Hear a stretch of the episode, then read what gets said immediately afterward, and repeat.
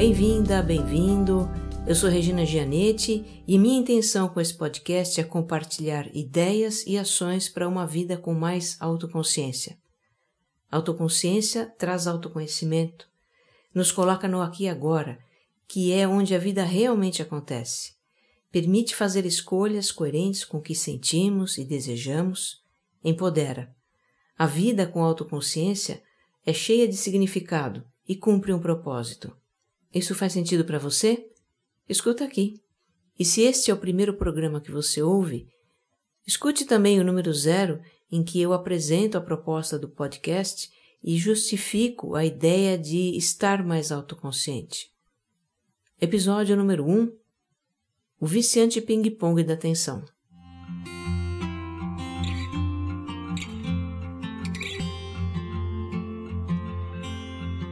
Levar uma vida mais autoconsciente significa prestar atenção em nós mesmos, certo? E prestar atenção em nós pode ser um pouco mais desafiador do que parece. Para isso acontecer, a gente precisa mudar alguns hábitos que são típicos do nosso estilo de vida. E nesse episódio eu vou falar sobre um deles, que é o de nos deixar distrair, interromper e até mesmo viciar pela nossa parafernália eletrônica e os aplicativos de comunicação e relacionamento que a gente tem. É um tal de WhatsApp, Gmail, Facebook, Twitter, Instagram, Snapchat, LinkedIn, Meetup e sabe lá quantos desses apps cada um acessa, né? A gente carrega tudo isso conosco o tempo todo a bordo do smartphone, do tablet, do notebook, de todos esses aparelhos juntos e ultimamente até em central multimídia de carro, central de connect de carro, também tem isso, né? Então é o tempo todo é, em contato com esses apps.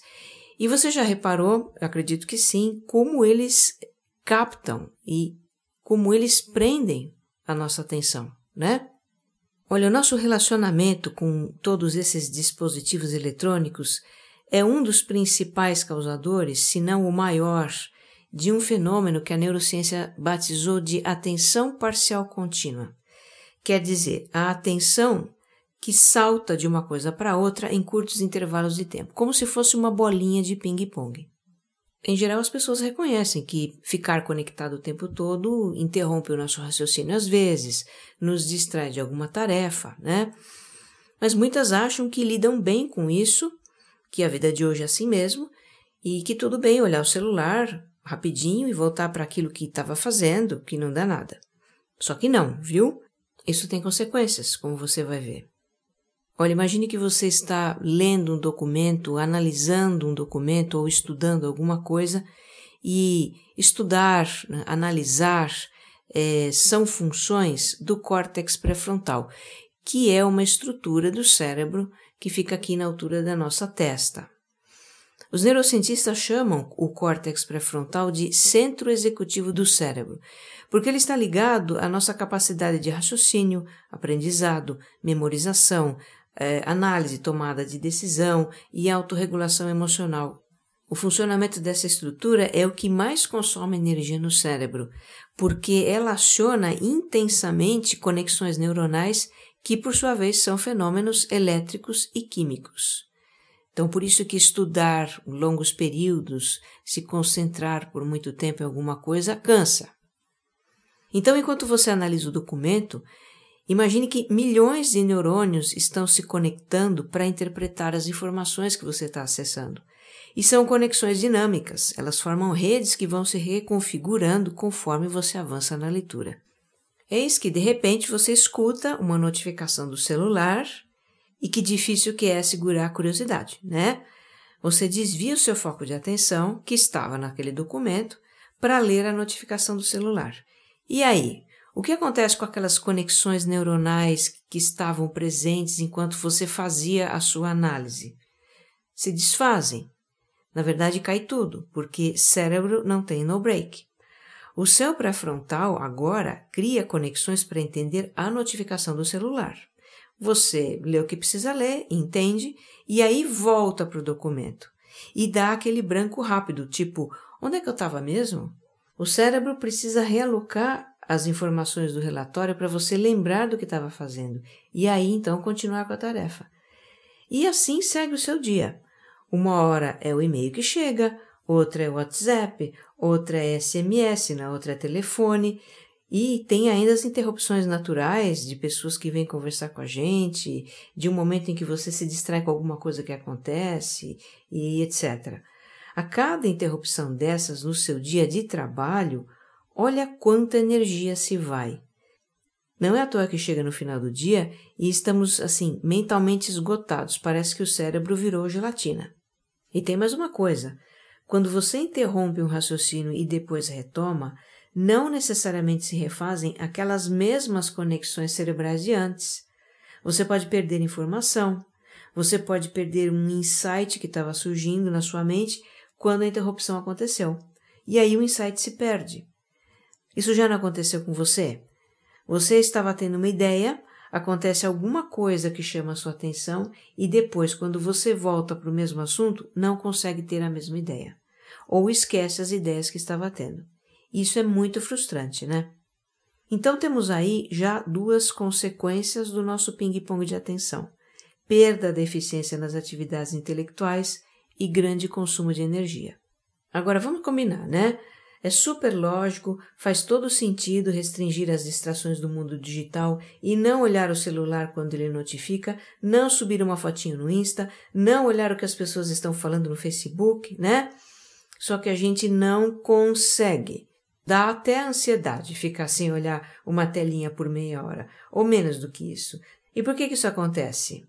Primeiro, o cérebro é naturalmente receptivo a novidades. Tá? A nossa atenção é capturada por estímulos do ambiente e quando a gente dirige a nossa atenção para eles, nós somos recompensados com uma sensação de bem-estar que a química cerebral produz. Quanto mais somos neurologicamente recompensados por algo, mais a gente busca repetir a mesma experiência para continuar recebendo recompensa. Esse é o mecanismo que está por trás do vício. E o que acontece quando a gente passa algum tempo sem obter a recompensa em que estamos viciados? Da fissura, da ansiedade. Tá aí, porque é tão difícil resistir às tentações do mundo digital. Eu vou ler para você a explicação daquele neurocientista canadense que eu já citei no número zero, o Daniel Levitin. Ele explica muito bem isso. Vamos lá, abre aspas. Atender o telefone, olhar alguma coisa na internet, checar um e-mail ou mandar um SMS no meio de uma tarefa qualquer são escapadas em busca de novos estímulos que acionam os mecanismos busca novidade e busca recompensa do cérebro, provocando uma descarga de hormônios de bem-estar. Por isso as escapadas são tão irresistíveis. Elas são como uma barra de chocolate zero caloria. Fecha aspas. E olha, nem precisa o celular nos interromper com uma notificação, né? Nós mesmos nos interrompemos e checamos se não chegou nada. Celular quieto dá ansiedade. Parece que tem alguma coisa errada. Ficar sem o aparelho ou sem poder acessar a internet, então, pelo amor, é uma tortura. E tem mais, viu? Conforme o nosso cérebro se habitua a mudar o foco de atenção a todo instante, nossa capacidade de manter o foco é prejudicada. Fica difícil ler uma página inteira de, uma, de um livro numa tacada só, sem desgrudar os olhos sem se distrair com algum pensamento no meio da leitura. Difícil e entediante também, né? A mente fica inquieta e impaciente. Existe um especialista nesse assunto chamado Larry Rosen, que é doutor em psicologia da Universidade da Califórnia. Ele estuda os efeitos da tecnologia sobre as nossas habilidades cognitivas e diz que a capacidade média de concentração hoje é de 3 a 5 minutos sem que a gente se distraia com alguma coisa, ou externa ou interna, nesse caso com algum pensamento. Já o Daniel Goleman, no livro Foco, que eu também citei no episódio anterior, ele conta histórias de pessoas que estão tomando remédio para TDAH, ou transtorno de déficit de atenção e hiperatividade. E não é que essas pessoas tenham o distúrbio. Na verdade, elas só querem melhorar a sua capacidade de se concentrar. Tem advogado que toma remédio para conseguir ler contrato. Tem estudante que simula sintomas de TDAH para conseguir uma receita do remédio e tomar para poder prestar mais atenção nas aulas. Olha, só para ilustrar, tá? Num período de 10 anos, o consumo de Ritalina, que é o nome desse remédio, aumentou quase 800% no Brasil. Agora a pergunta que não quer calar. Se a mente se esbalda nesse banquete de estímulos que o mundo exterior oferece, ela vai se conectar com o nosso mundo interior? Hein? Não, né? E esse é um grande obstáculo à autoconsciência. Moral da história: se você quer estar mais conectado com você mesmo, precisa limitar as distrações do mundo exterior. Isso é importante. E olha, você vai descobrir que pode não estar perdendo grande coisa, viu? Antes de eu entrar nessa vibe de autoconsciência, eu era meio viciada em duas coisas: sites de notícias e Candy Crush. Se eu estava trabalhando no computador e me cansava da tarefa, e isso acontecia com uma certa frequência, eu espairecia a cabeça lendo notícias ou zapeando de uma matéria para outra, e acabava perdendo um certo tempo nisso. E aí qualquer brechinha também que pintava no meu dia, esperando meu filho sair do colégio, ou antes de dormir, ou tomando café da manhã, lá estava eu com Candy Crush. Era uma obsessão. Gente, aquele jogo tem tudo de viciante. Tem o desafio, e a nossa mente adora vencer desafios. Ele te dá recompensas a cada instante, toda vez que você consegue liberar uma balinha, e você é estimulado a continuar jogando para ganhar mais recompensas. E como se isso não bastasse, as peças do jogo são docinhos. Às vezes me dava até vontade de comer doce. Bom, felizmente essa fase da minha vida já passou.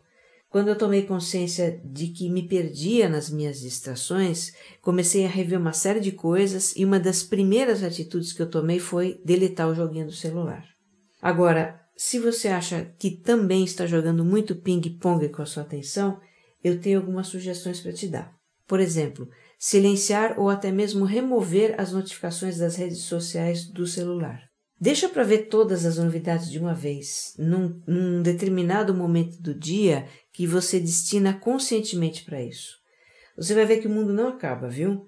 E talvez se dê conta também de quanto espaço mental você libera para coisas mais importantes.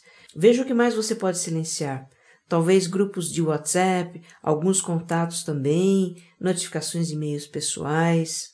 Quando precisar se concentrar, trabalhe com o computador offline. O que mais distrai você? Que outras atitudes você pode tomar para limitar suas distrações e focalizar a atenção naquilo que importa a cada momento? Esse é um primeiro passo importante, viu? Para ampliar a autoconsciência. No próximo episódio, vamos conversar sobre multitarefa o hábito de fazer várias coisas ao mesmo tempo, tão comum nessa vida corrida que a gente leva. Para ouvir outros episódios e conhecer um pouco mais do meu trabalho, acesse www.vocêmaiscentrado.com.br. Que você esteja bem. Um abraço.